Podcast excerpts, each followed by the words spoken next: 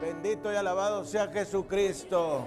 Gloria, honra, alabanza y acción de gracia sea dada al Cordero en la casa de Dios. Alábele, alábele, alábele. ¿Sabe que usted es un conquistador? Usted es un vencedor. El día de hoy usted ha vencido al sueño, a la pereza, a la enfermedad, a la tristeza, a la desesperación, tan solo al venir a escuchar la palabra de Dios. Bendito sea Jesucristo. Dele un aplauso al Señor de la gloria. Gracias, Señor.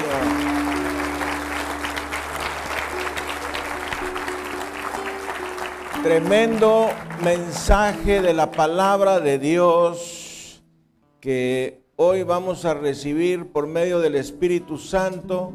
Un mensaje que va a cambiar tu vida en la tierra y definitivamente cambiará la vida eterna. Dele gloria, honra y alabanzas al Cordero. Gracias Señor. Y hoy hablaremos de la palabra desatada. Voltee usted a ver la persona que tiene a un lado y dígale la palabra desatada. Y vamos a ir al libro del profeta Jeremías, capítulo 23, versículo 29, que nos dice, ¿no es mi palabra como fuego?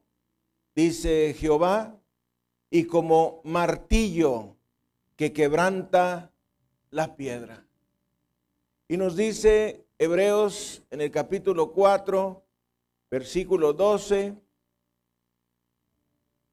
porque la palabra de Dios es viva y eficaz y más cortante que toda espada de dos filos.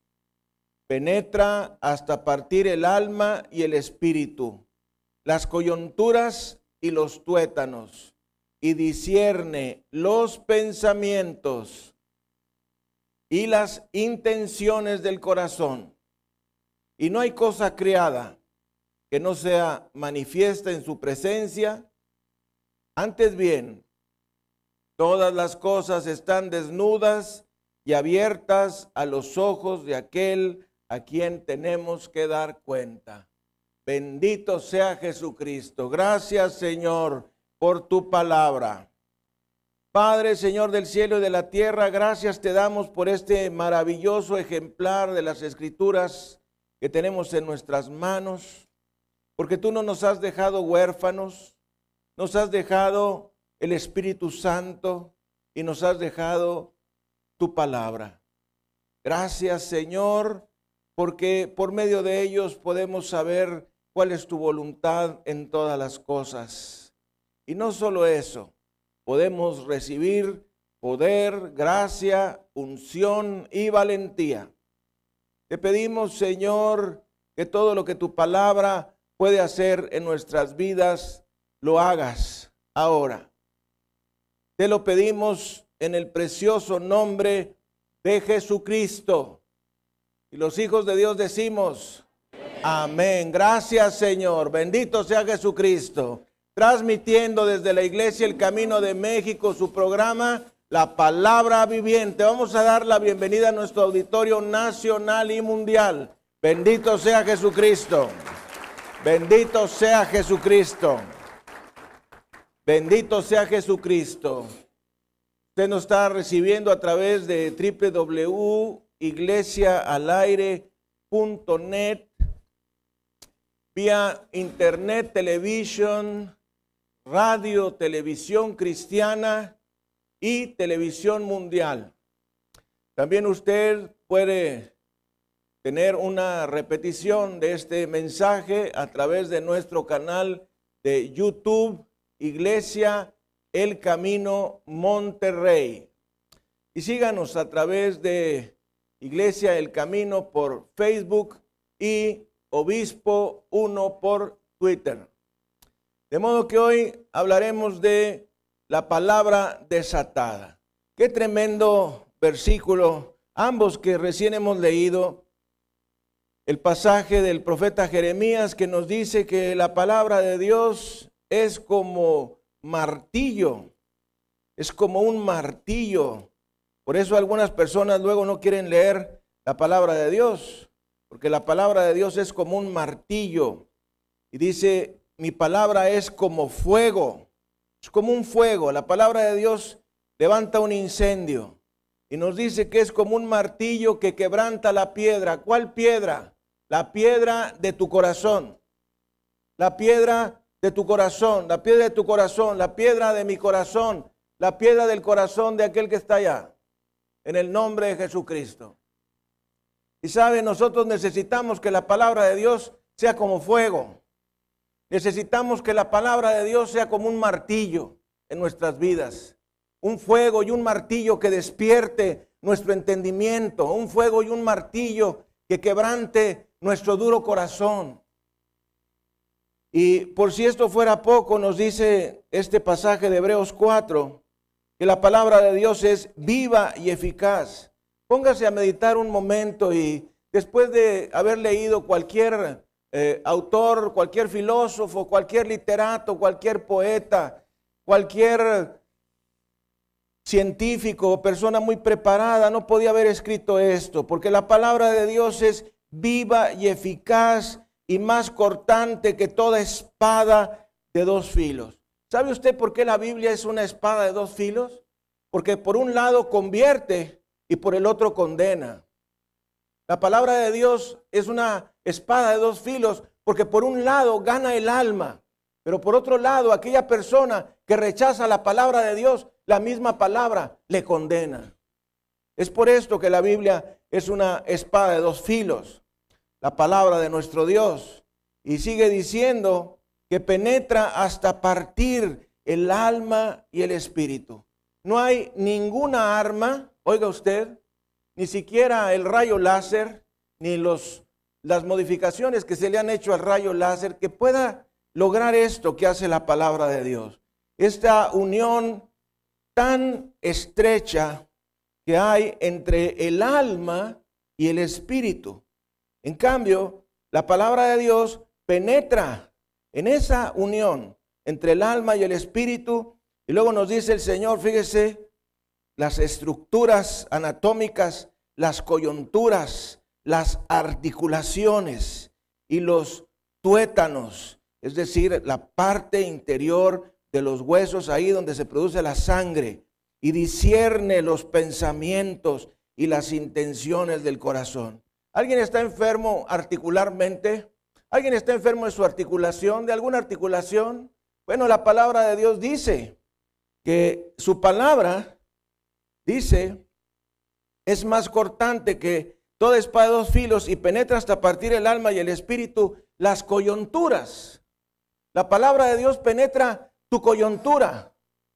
Levante la mano si tiene un problema articular y vamos a dejar que la palabra de Dios toque tu coyuntura. Toque tu coyuntura, tu coyuntura, tu coyuntura, tu coyuntura, tu coyuntura, tu coyuntura, tu coyuntura, tu coyuntura, tu coyuntura, tu coyuntura, tu coyuntura, mi coyunturas, en el nombre de Jesús. Deja que la palabra trabaje ahí. Y oiga usted este tremendo versículo 13, y no hay cosa creada, no hay cosa creada que no sea manifiesta en su presencia, antes bien, todas las cosas están desnudas y abiertas a los ojos a quien tenemos que dar cuenta. ¡Qué barbaridad! Tremenda palabra de Dios. Entonces, hoy estamos hablando de la palabra desatada. Esto en inglés es the unleashed word. The unleashed word suena como a un látigo, un, lash. Un lash es un látigo, un latigazo. The unleash, the unleash word, es la palabra desatada de Dios. Y para esto tenemos que entender dos palabras griegas muy importantes. Una es la palabra logos y la otra es la palabra rema. Y los hijos de Dios repetimos logos y rema. tenemos que diferenciar esas dos palabras griegas. A mí no me gusta enseñar mucho de, de griego, de hebreo, pero algunas cosas son importantes. El logos es la palabra tal y como está escrita, es decir, como la leemos en las escrituras. Y la rema es cuando tú lees esa palabra, la crees, la te apropias de ella y la confiesas. La palabra de Dios, fíjese, cuando se vuelve una palabra rema, es cuando tomamos la palabra de Dios, la creemos, nos apropiamos y la confesamos. A ver si puede repetirla junto conmigo. La palabra rema es cuando nosotros tomamos la palabra, la creemos, nos apropiamos y la confesamos. Son cuatro cosas que nosotros tenemos que hacer con la palabra de Dios para que la palabra se vuelva rema. Y sabe pues, la mayoría de las personas están derrotadas en la vida porque creen y confiesan palabras negativas. Y alguien diga palabras negativas. Confiesa palabras de derrota en lugar de palabras de victoria, palabras de fracaso en lugar de palabras de conquista, palabras de enfermedad en lugar de palabras de sanidad, palabras de muerte en lugar de palabras de vida. De modo que en lugar de confesar la promesa de la palabra de Dios, han estado confesando las palabras del enemigo. Y lo que nosotros confesamos es lo que tenemos. Y los hijos de Dios repetimos, lo que nosotros confesamos es lo que tenemos. Y te vas a dar cuenta cómo generalmente nosotros estamos confesando palabras negativas, como creo que me va a ir mal, creo que este va a ser un mal día, ah, creo que no me van a dar ese aumento, creo que no voy a poder casarme con aquella chica tan bella, Creo que no voy a poderme casar con ese hombre tan guapo que se parece a mi pastor. Y cosas de esas que traen derrota en la vida de la persona. Entonces, fíjese bien, tus palabras te harán vencer o te harán fracasar. En una ocasión me topé yo con una persona que decía que era cristiano y decía, oh, yo no creo Yo no creo que lo que tú confiesas es lo que tú recibes. Entonces yo le dije, eso es por lo que tú estás así. Yo no creo que lo que tú confiesas es lo que tú recibes. Claro que sí. Y lo vamos a demostrar con la palabra de Dios. Tus palabras te harán vencer o te harán fracasar. Las palabras de temor te derrotarán. Porque las palabras, oiga usted, son las cosas más poderosas en el universo. El Señor Jesucristo nos dice en su palabra, de toda palabra, de toda palabra ociosa que hablen los hombres, de eso darán cuenta. ¿Está escuchando? Dice el Señor, de toda palabra ociosa que hablen los hombres, de ella darán cuenta. Es porque las palabras son importantes. Las palabras son importantes en el mundo espiritual. Las palabras son importantes en el universo. Nosotros leemos en la palabra de Dios que el universo fue hecho por la palabra de Dios. ¿Me está escuchando? El universo fue hecho por la palabra de Dios, de donde lo que vemos fue hecho de lo que no existía. De modo que la palabra tiene poder. La palabra tiene poder y definitivamente la palabra de Dios tiene todo el poder.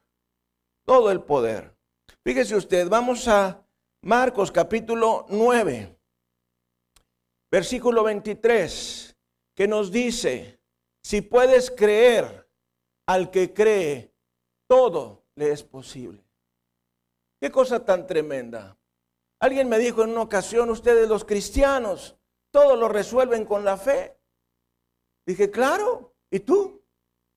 Tú no puedes tener nada, porque el que no tiene fe no puede recibir nada de Dios. Dice la palabra en Hebreos 11:6 que, que qué? sin fe es imposible agradar a Dios, porque es necesario que el que se acerca a Dios crea que le hay y que es recompensador de los que le buscan. De modo que nosotros no estamos haciendo mucha gracia en realidad. Lo que estamos haciendo es ir con el Señor, quien es el dador de la vida, quien recompensa a todos los que le buscamos. Dice el Señor en el libro del profeta Jeremías, y me buscaréis y me hallaréis, porque me buscaréis de todo vuestro corazón, y oraréis y vendréis a mí, y yo os oiré. Qué tremenda promesa de Dios. Cada persona que está buscando a Dios le va a encontrar. No importa su religión. La religión no es importante. Lo que importa es Jesucristo. Porque es de nuestra actitud hacia Jesucristo de donde nosotros vamos a recibir salvación o condenación, bendición o maldición. Nos dice también la palabra en el mismo Evangelio de San Marcos, un poquito más adelante, fíjese usted, capítulo 11, igual, versículo 23. Con el tiempo tú te vas a dar cuenta de algo, que algunos versículos son repetitivos en su texto y otros versículos están prácticamente, tienen los mismos números. Y los hijos de Dios decimos los mismos números. Fíjate, hablamos de Marcos 9:23, ahora estamos hablando de Marcos 11, 23. Bueno, Marcos 11, 23 dice, de cierto os digo que cualquiera que dijere a este monte, quítate, échate en el mar, y no dudar en su corazón, sino que creyere que será hecho lo que dice, lo que diga, le será hecho. Dele gloria, honra y alabanza al Cordero. Fíjese, tres veces, alguien diga tres veces, tres veces este versículo ejercita el verbo decir. Número uno, cualquiera que dijere, luego dice, si no creyere que será hecho lo que dice, y luego lo que diga, le será hecho. Tres veces la conjugación del verbo decir, de modo que ahí está implícita la palabra. Esta es una ley espiritual, esta no es una teoría, es una ley espiritual, es una realidad. Si meditamos, Dios no hace absolutamente nada sin decirlo primero. Dios nunca hace nada sin decirlo primero. Génesis capítulo 1. Dios dijo, Dijo Dios, dijo Dios, dijo Dios, dijo Dios, dijo Dios, sea la luz. Y fue hecha la luz. Dijo Dios, dijo Dios, dijo Dios. Cada vez que Dios decía cosas, sucedían. ¿De qué manera sucedían? Por su palabra, por su palabra. Fíjese, Génesis capítulo 1. Vamos a leer algunos, dijo Dios. Dice el Señor, bendito sea su nombre precioso. Versículo 3, y dijo Dios. Versículo 6, luego Dios dijo. Versículo 9, dijo también Dios.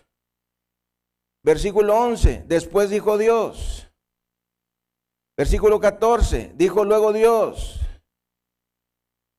Cada vez que Dios decía algo, algo ocurría. Entonces Dios nunca hace nada sin antes decirlo. Y ahí tenemos este ejemplo de Génesis. Marcos capítulo 11, versículo 22. Respondiendo Jesús les dijo, tened fe en Dios. Otra traducción más literal nos dice, tened la clase de fe que tiene Dios. Fíjese, hay muchas traducciones de las escrituras nuevas y muy malas, muy malas traducciones, pero a veces nos pueden ayudar a entender algo. Por eso es conveniente leer todas las traducciones que uno tenga a su alcance. Entonces, por ejemplo, en este versículo nos dice, tened la clase de fe que tiene Dios. Dios es un Dios de fe. Dios es un Dios de fe. Jesús obró de acuerdo a los principios de fe en Marcos 11:23, cuando le habló a los vientos y al mar, cuando le habló a los demonios, cuando le habló a la higuera, cuando le habló a los muertos. Y cuando Jesús le habló a los vientos, los vientos se calmaron. Cuando Jesús le habló al mar, el mar se calmó. Cuando Jesús le habló a los demonios, los demonios tuvieron que salir.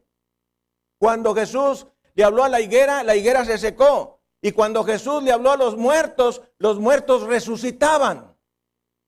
Entonces, aquí está algo que la mente carnal no puede comprender. Nosotros con una mente terrenal, con una mente física, no podemos entender que hablemos a los vientos, o al mar, o a los demonios, o a la higuera, o a los muertos, porque eso está fuera de nuestra competencia terrenal, de nuestra competencia física. Entra dentro del terreno espiritual. Y yo quiero decirte que cada ser humano es lo que dice la escritura que es, una alma viviente. Cuando Dios creó a Adán y sopló en él aliento de vida, dijo que era una alma viviente. De modo que nosotros somos almas vivientes. Estamos compuestos de tres partes. El cuerpo, que es lo que vemos. El alma, que es el asiento de los sentimientos y de las emociones, de la voluntad. Y el espíritu, que es lo que nos comunica con Dios. Cada persona que nace en este planeta nace con un espíritu muerto.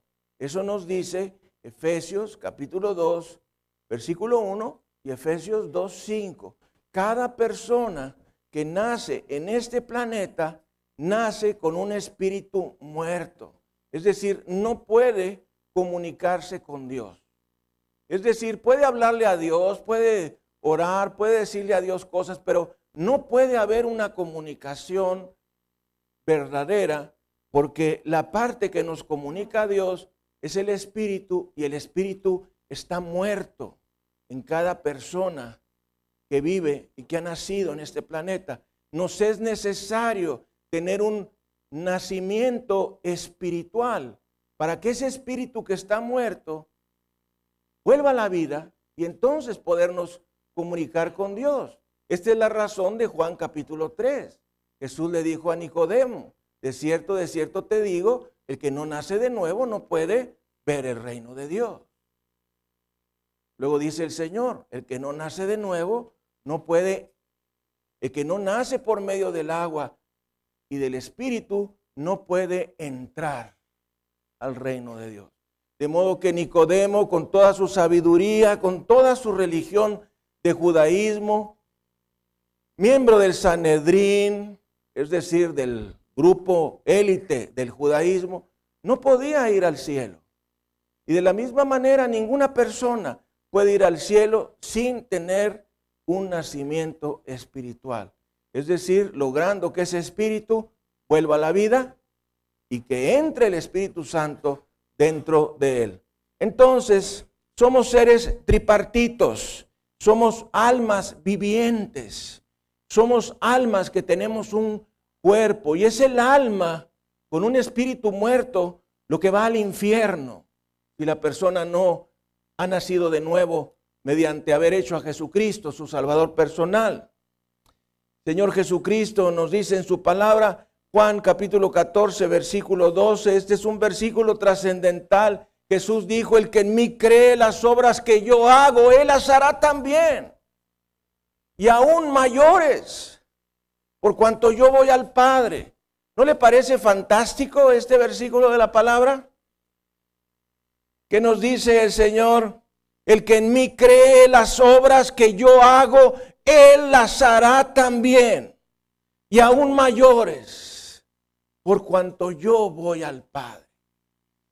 ¿Saben cuáles esas obras mayores? ¿Quién pudiera hacer ni siquiera obras iguales a las de nuestro Señor Jesucristo? Señor Jesucristo sanaba todos los enfermos, el Señor Jesucristo echaba a todos los endemoniados, Señor Jesucristo le hablaba a todas las fuerzas de la naturaleza.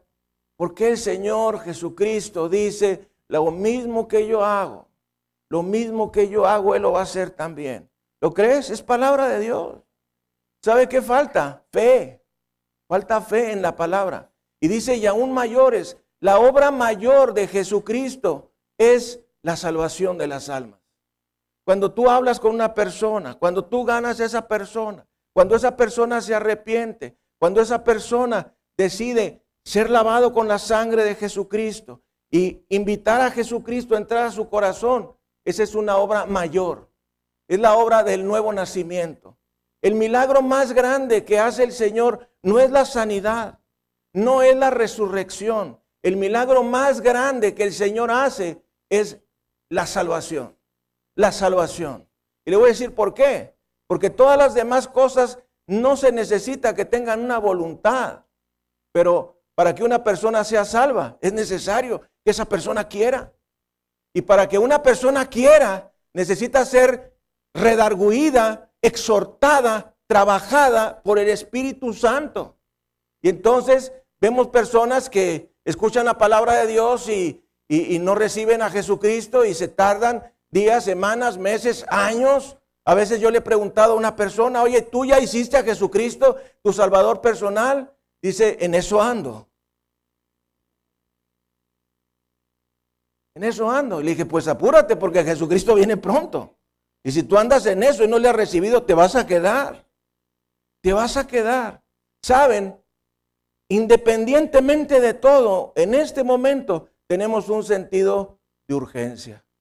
Es decir, que si no estamos seguros de tener a Jesucristo en nuestro corazón, si no estamos seguros de que Él ha entrado a nuestro corazón, si no estamos seguros que somos hijos de Dios, debemos estarlo, porque el arrebatamiento viene ya. Durante esta semana, el presidente ruso Vladimir Putin esa es la manera correcta de pronunciarla, Putin, ah, se puso del lado de los extremistas árabes del grupo ISIS, estos radicales islámicos. ¿Qué es lo que está ocurriendo? Estamos viendo el prefijo a la pequeña guerra de Gog y Magog que se va a realizar antes de la tribulación.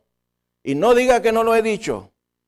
El prefijo, los sucesos previos a la tribulación se están dando cada día. Cada día los, confirmamos. De modo que el Señor Jesucristo nos enseña que estos principios de fe son leyes espirituales y estas leyes van a funcionar para todo aquel que las aplique. Fíjese que esto es muy interesante porque esta ley espiritual funciona para toda persona que la aplique. A ver, voltea a ver la persona que tiene a un lado y dígale, esta ley funciona para todo el que la aplica. ¿Ok? Tú no tienes que ser pastor o líder cristiano o mm, X, un creyente súper entregado. Simplemente tú eres una un creyente que aplica las leyes espirituales, la ley espiritual se va a cumplir. Son puestas en acción a través de las palabras de nuestra boca. Sin embargo, cada día tú y yo, sin darnos cuenta, confesamos las palabras del enemigo. Me llama mucho la atención eh, en el libro del profeta Isaías, en el capítulo 6, y cada día aprende uno más de la palabra. Gracias Señor. Gracias Señor. Después de 30 años aprendemos un poquito de la palabra de Dios. ¿Verdad? Isaías capítulo 6, versículo 5. Fíjese, fíjese. Dice, entonces dije, ay de mí que soy muerto, porque siendo hombre, ¿qué? ¿Qué dice que dijo? ¿Qué dijo Isaías que era él? Isaías dijo, el profeta Isaías, dijo que él era un hombre inmundo de labios. ¿Qué querrá decir un hombre inmundo de labios? Un, un, hombre inmundo de labios es un hombre que confiesa lo contrario a la promesa de la palabra de Dios. Es decir, que confiesa malas palabras, maldiciones, palabras de derrota, de fracaso, palabras de enfermedad. Eres tú una persona de labios inmundos, labios inmundos. A veces sin darnos cuenta estamos confesando por medio de nuestros labios inmundos palabras inmundas. Y dice el Señor, fíjese, y habitando en medio de pueblo que tiene labios inmundos. Soy hombre de labios inmundos que habito en medio de un pueblo de labios inmundos. Y dice, han visto mis ojos al rey Jehová de los ejércitos. Gloria, gloria, aleluya. Bendito sea Jesucristo. Atención. Isaías, un hombre de labios inmundos, habitando en un pueblo de labios inmundos, vio al rey, al Señor de la gloria. Ese es el caso de nosotros. Nosotros tenemos muchas veces labios inmundos, ciertamente vivimos en un mundo de gente de labios inmundos, gente que maldice, gente que insulta, gente que tiene celos, envidia, odio, amargura, lo confiesa con su boca, vivimos en ese mundo. Sin embargo, Isaías pudo ver al Señor de la gloria. Y entonces dice la palabra que, versículo 6, y voló hacia mí uno de los serafines teniendo en su mano un carbón encendido, tomado del altar con sus tenazas, y tocando con él sobre mi boca, dijo, he aquí que esto tocó tus labios y es quitada tu culpa y limpio tu pecado. Bendito sea Jesucristo. Oiga usted, qué cosa tan tremenda. ¿Qué fue si le va a aplaudir, apláudale con ganas.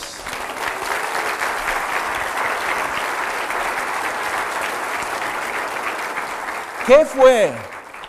Pregunta, ¿qué fue lo que cambió los labios del profeta Isaías? ¿Qué fue? Ese carbón encendido tomado del altar. ¿Qué significa el carbón encendido tomado del altar? Casi nada. Jesucristo, nuestro Señor. Ese carbón encendido tomado del altar simboliza a Jesucristo, porque el altar del holocausto y todo lo que hay en el tabernáculo y en el templo de Salomón, todo simboliza a Jesucristo. Entonces, aquel serafín, aquel ángel, tomó el carbón encendido tomado del altar, que es Cristo, fue y tocó la boca del profeta Isaías, y entonces nos dice la palabra que dijo el Señor, he aquí esto tocó tus labios, Jesucristo tocó tus labios, la sangre derramada del cordero tocó tus labios, es quitada tu culpa y limpio tu pecado. Bendito sea Jesucristo. Gracias Señor. Oiga usted, fíjese, todos nosotros, los que hemos recibido a Jesucristo, debemos estar muy gozosos, porque nuestros pecados han sido perdonados. Y no solamente por eso, sino porque la culpa ha sido quitada. Lo que los psiquiatras no pueden hacer, lo hace Jesucristo en un segundo. Bendito sea Jesucristo. Fíjese que me dijo un amigo mío, doctor psiquiatra, me dijo, oye, a ver si me invitas a una de tus reuniones, porque quiero ver, quiero ver qué es lo que, se, qué es lo que pasa, porque yo no puedo eh, tratar a los muchos enfermos y quiero ver cómo le haces. Dijo, no te voy a invitar. Tienes una mala intención. No te voy a invitar. Y yo no hago absolutamente nada. Es Jesucristo el que hace esas cosas. Y aquí lo acabamos de leer. Él te quita la culpa del pecado y te quita los pecados. A veces para nosotros no es suficiente que sepamos que nuestros pecados han sido quitados. La culpa no nos deja. Levante la mano, ¿quién entiende lo que estoy diciendo? La culpa, la culpa es lo más terrible. Mire, cualquier pecado no vale nada por la culpa tremenda que se te viene encima. ¿Sí o sí? Hoy estás con esa culpa y es que, y es que, y es que hice, ay, ¿por qué lo hice? No lo debía haber hecho. Y Bendito Jesucristo, te quita el pecado y también te quita la culpa. Gracias Señor. Bendito sea Jesucristo. Gracias Señor. Salmo 89, versículo 34. No olvidaré mi pacto, ni mudaré lo que ha salido de mis labios. Fíjese que a veces nosotros leemos la palabra de Dios y pues no entendemos nada. Pero piense en esto, pacto quiere decir contrato, quiere decir acuerdo, quiere decir convenio. Entonces, el Señor ha hecho un pacto con el pueblo de Israel. El Señor Jesucristo ha hecho un pacto con todo el que le recibe. ¿Cuáles son los resultados de ese pacto? Los resultados de ese pacto es que somos hijos de Dios, herederos de Dios, coherederos con Cristo, hijos del bendito, caminamos en el reino del bendito, nuestro Padre es el Señor del universo, estamos sentados en los lugares celestiales en Cristo, el Señor ha puesto todas las cosas bajo sus pies, nosotros somos sus pies, y abajo de nuestros pies está Satanás y todos sus demonios. Jesucristo es nuestra cabeza. Y mucho, mucho más. Si meditamos, y hay que hablar muy profundo de eso, de los resultados de estar en pacto, estaríamos más tranquilos todos nosotros, porque frecuentemente nos sentimos amenazados económicamente en nuestras relaciones conyugales, en nuestras relaciones en, la familia, en nuestras relaciones con los demás, definitivamente en nuestras relaciones económicas. Nos sentimos aturdidos, fastidiados, frustrados, desalentados, pero todo eso no es más que falta de fe en la palabra de Dios y falta de no entender lo que es que somos miembros del pacto. Le voy a poner un ejemplo. Uno de tus hijos anda ahí en tu casa y te dice, papi, papi, y se pone de rodillas delante de ti, papá, papá, ¿me das permiso de abrir el refrigerador y sacar, sacar eh, eh, un, un gansito? Y entonces tú qué le dices, hijo, abra el refrigerador, está usted aquí en la casa, nomás no se acabe todos los gansitos que tengo ahí, ¿verdad? Entonces, ¿por qué? Porque es tu hijo, ¿verdad? Nosotros somos hijos de Dios. Entonces tenemos que pedirle a Dios definitivamente, pero Dios no lo va a dar, porque somos sus hijos. Y nosotros no le pedimos los gancitos, le pedimos otras cosas más grandes. Bendito sea el Señor Jesucristo. Entonces, las palabras habladas entrenan nuestro espíritu para vencer o para ser derrotados. Nos dice Romanos capítulo 10, versículo 17, así que la fe es por el oír y el oír por la palabra de Dios. Así que la fe es por el y el oír. Usted traza una flechita, vamos a llegar a la conclusión de que la fe es por la palabra. Y los hijos de Dios decimos, la fe es por la palabra. Conclusión, si yo quiero más fe, necesito más Simple, ¿verdad? Yo quiero más fe, necesito más palabra. Necesito leer, necesito meditar, memorizar, estudiar la palabra. Necesito más palabra para tener más fe. La fe es por la palabra. La fe es por el oír y el oír por la palabra de Dios. Si tú has hecho a Jesucristo tu Salvador personal, vive en la autoridad de la palabra. Fíjese usted, si tú has hecho a Jesucristo tu Salvador personal, debes comenzar a vivir en la autoridad de la palabra, porque la palabra tiene poder creativo. Hebreos capítulo 11.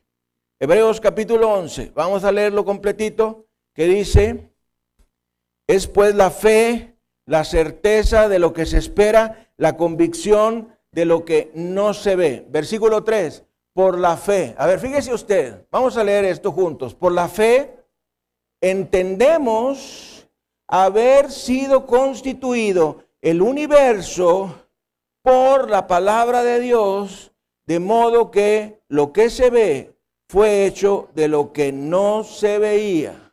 ¿Tú entiendes eso? No. ¿Tú entiendes eso? ¿Tú entiendes eso? Que lo que se ve fue hecho de lo que no se veía. Yo no entiendo eso. Lo entendemos por fe. ¿Verdad? Versículo 3 dice, por la fe. Por la fe entendemos haber sido constituido el universo por la palabra de Dios, de modo que lo que se ve fue hecho de lo que no se veía. Oiga usted, ¿qué es el universo? montones de constelaciones. Nosotros estamos en la triste constelación de la Vía Láctea, donde está Mercurio, Venus, la Tierra, Júpiter, Marte, Saturno y Plutón. Pero ahora han descubierto exoplanetas. ¿Y qué es eso, oiga? Planetas que están en la periferia de la Vía Láctea. En nuestra constelación de la Vía Láctea planetas que están pegaditos a Plutón, son exoplanetas. Y ya hasta algunos lo están numerando, etcétera. Entonces, nosotros vivimos en un planeta, el planeta Tierra. Y visto el planeta Tierra desde el espacio, se ve como una pelotita azul. ¿Cómo nos veremos nosotros? Ni nos vemos. ¿Verdad que no? No llegamos ni a partículas espaciales. Sin embargo, aquí, y el que me diga va a ver y yo me lo voy a echar y no saben quién soy yo, pero lo van a saber. Hombre, desde el espacio ni te ves. Pero Dios es bueno. Dios es bueno. Y por la fe entendemos, entendemos haber sido constituido el universo por la palabra de Dios. El universo se constituyó por la palabra de Dios, de modo que lo que se ve fue hecho de lo que no se veía. Y la palabra rema, es decir, la palabra que ha sido tomada, creída, apropiada y confesada, hace cosas, tiene poder creativo, poder creativo. Si los hombres creyéramos más en la palabra de Dios, las oraciones largas no serían necesarias porque la fe recortaría esas oraciones. Sin embargo, para que la palabra tenga poder, necesitamos adherirla de fe, de fe. El ser humano tiene que levantarse y tener dominio. Oiga, esto es muy importante. Si tiene dónde escribirlo, anótelo. El ser humano tiene que levantarse y tener dominio sobre el poder de la maldad por medio de sus palabras. Tenemos que levantarnos y tener dominio sobre el poder de la maldad. ¿Cuál es el poder de la maldad? El poder de Satanás, ejemplificado por la delincuencia, los malos gobiernos, las malas leyes y toda forma de impiedad e injusticia que nos rodea. Es destruido por el poder de la palabra de Dios. Se lo voy a demostrar. Colombia, un país fuertemente agredido por la delincuencia, el narcotráfico, los grandes carteles de drogas y los capós de las drogas, la, la, milicia de las FARC disparando en la ciudad capital de Bogotá, salieron por la predicación de la palabra de Dios. Y si nosotros queremos que la delincuencia, el mal gobierno y toda ley mala salga, necesitamos predicar la palabra de Dios. Necesitamos predicar el Evangelio de Jesucristo. Y entonces el poder de la maldad va a ser aplastado, por el poder de Jesucristo. Porque le voy a decir algo, la palabra hablada es Jesucristo. Jesucristo es el verbo de Dios. Jesucristo es el logos de Dios. Eso es lo que dice Juan, capítulo 1, versículo 1, cuando nos dice que en el principio era el verbo, en el principio era el logos. Jesús es la palabra, la palabra hablada. Cada vez que Dios decía, Jesús hacía cosas. Si ustedes le piden al Padre, yo lo voy a hacer. de ese versículo. Dice el Señor Jesucristo, si tú le pides al Padre, yo lo voy a hacer. ¡Wow! Tenemos que releer el Evangelio. Tenemos que releer el Evangelio y leerlo despacio y leerlo espiritualmente y leerlo con oración. Señor, ilumíname, guíame, revélame. Tú y yo no somos diferentes a Isaías, Jeremías, Ezequiel, Daniel, Amós, Jonás y todos los demás. Somos iguales. El Señor dice en, en la carta de Santiago que Elías era un hombre sujeto a pasiones semejantes a las nuestras. ¿Qué quiere decir eso? Que era igual que nosotros. Nosotros somos muy dados de decir, ay no, pues ¿cómo, cómo me voy a comparar yo con el apóstol San Pablo, hombre? Si el apóstol San Pablo eso es lo que dijo, miserable de mí, ¿quién me librará de este cuerpo de muerte? Siguiente versículo, gracias doy a Dios por Jesucristo. ¡Wow! Dele gloria, honra y alabanza al Cordero.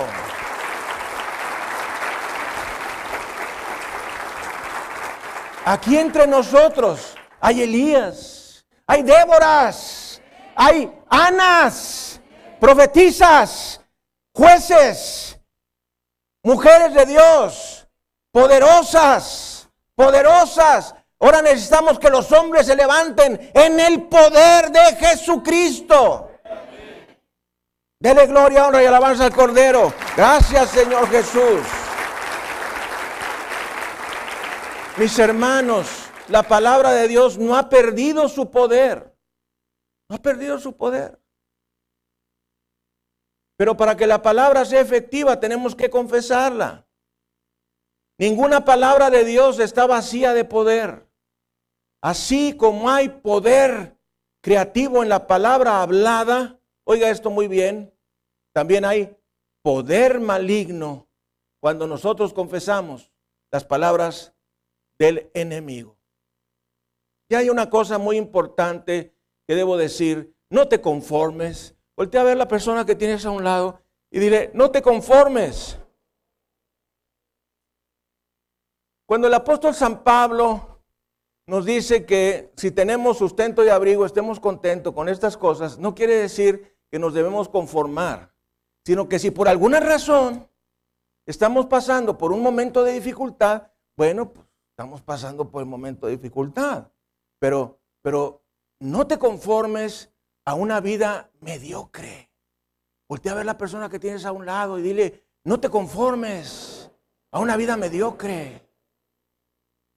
No, pues es que, pues, ¿yo a qué puedo aspirar? Si mi papá cuidaba chivas en el rancho, he perdido, estoy en la ciudad. No, mi papá también cuidaba chivas en el rancho. Yo predico la palabra de Dios. Y voy a las naciones a predicar la palabra de Dios. No te conformes. No te conformes. Levántate en el nombre de Jesús. No te conformes diciendo, bueno, pues tengo para comer.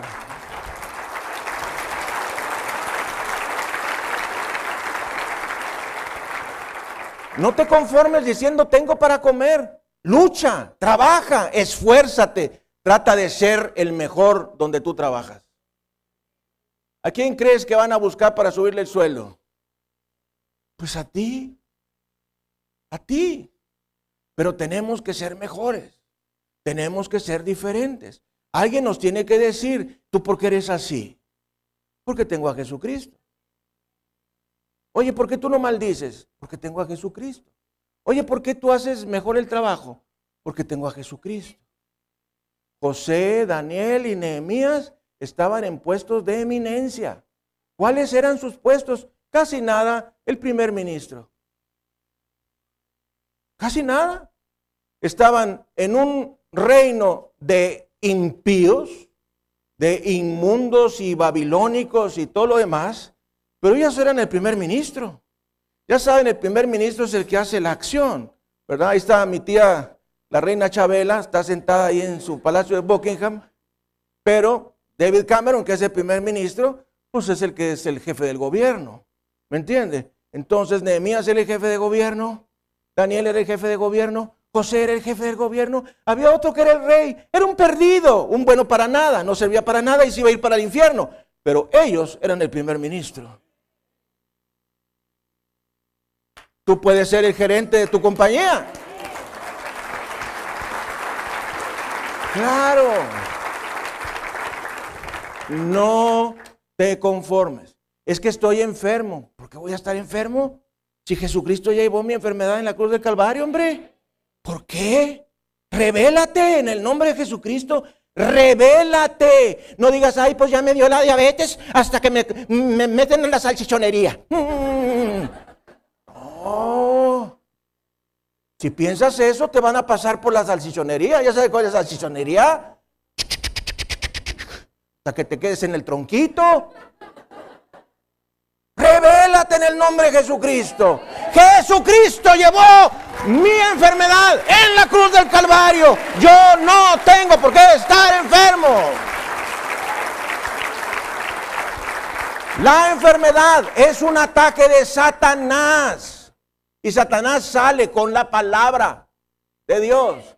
¿Cómo venció a Jesucristo en las tentaciones en el desierto? Con la palabra. Escrito está, escrito está, escrito está, escrito está, escrito está, escrito está, escrito está. ¿Verdad? ¿Cómo lo venció? Con la palabra. ¿Cómo vencemos a Satanás? Con la palabra. Cuando Satanás te recuerde tu pasado, tú recuérdale su futuro.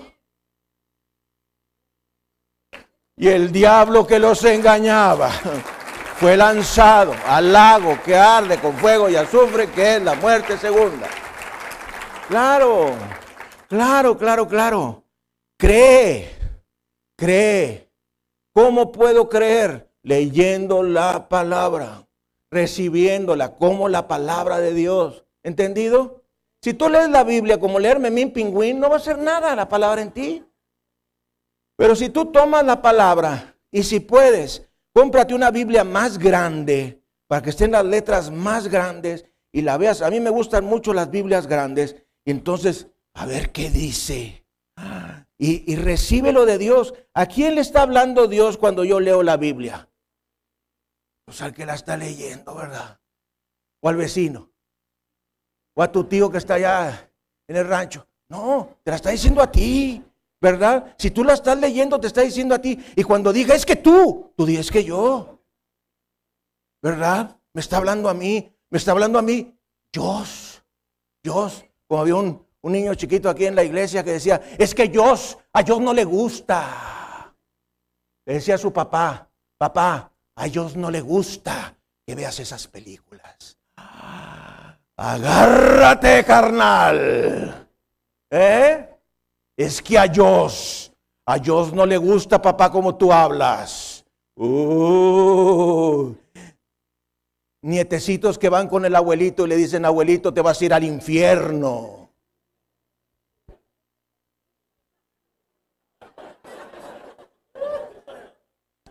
¿Qué le estás enseñando a este pobre muchacho, hombre? ¿Qué te dijo, papá? Me dijo que me iba a ir al infierno. Pues te vas a ir, papá, te vas a ir. Tú no tienes a Jesucristo, te vas a ir a condenación. Benditos niños que van con el abuelito y les dice eso. Tita, te vas a ir al infierno. Tita. Ahí viene Jesús. Ahí viene Jesús. Y me acuerdo de aquel ladrón que entró a una casa y entonces este, estaba todo oscuro, ¿verdad? Y se puso ahí en el, la alacena y empezó a sacar toda la, vajilla de plata y otra, yo traía un costal y empezó a echar ahí, la, la jarra y el plato y las cucharas y los tenedores y, ay, aquí hay unos de oro también, aquí los, empezó a meter. Y entonces oyó una voz que dijo, Jesús te está viendo.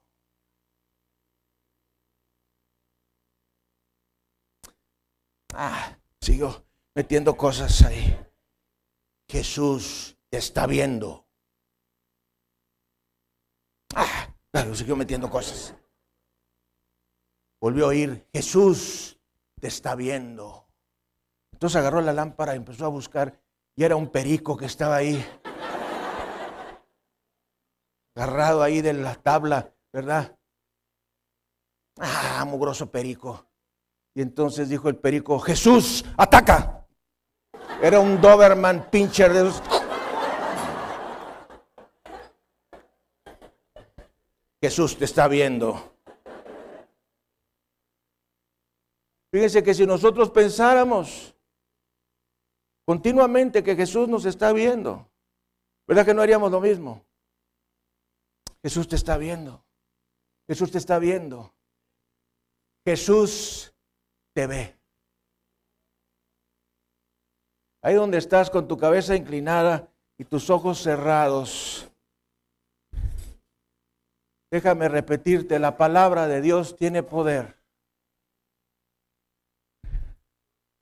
Si tú la lees, la tomas, la crees, te apropias y la confiesas, la palabra de Dios va a ser todo lo que está planeado que haga. Y dice el Señor, mi palabra no regresará a mi vacía, antes bien hará todo lo que tú quieras, todo lo que tú quieres y además será prosperada en aquello para lo que le envié. Y te tengo buenas noticias. Dice el Señor en su palabra, si confiesas con tu boca que Jesús es el Señor y crees en tu corazón que Dios le levantó de entre los muertos, serás salvo. Porque con el corazón se confiesa para justicia y con la boca, con el corazón se cree para justicia y con la boca se confiesa para salvación. Aún ese par de versículos dicen que debemos decir algo con nuestra boca. Si confiesas con tu boca que Jesús es el Señor y crees en tu corazón que Dios le levantó entre los muertos, serás salvo porque con el corazón se cree. Con el corazón se cree, no con la mente, con el corazón se cree para justicia y con la boca se confiesa para salvación. Ahí donde tú estás, dile al Señor, Dios Todopoderoso, perdóname por mis pecados y miserias.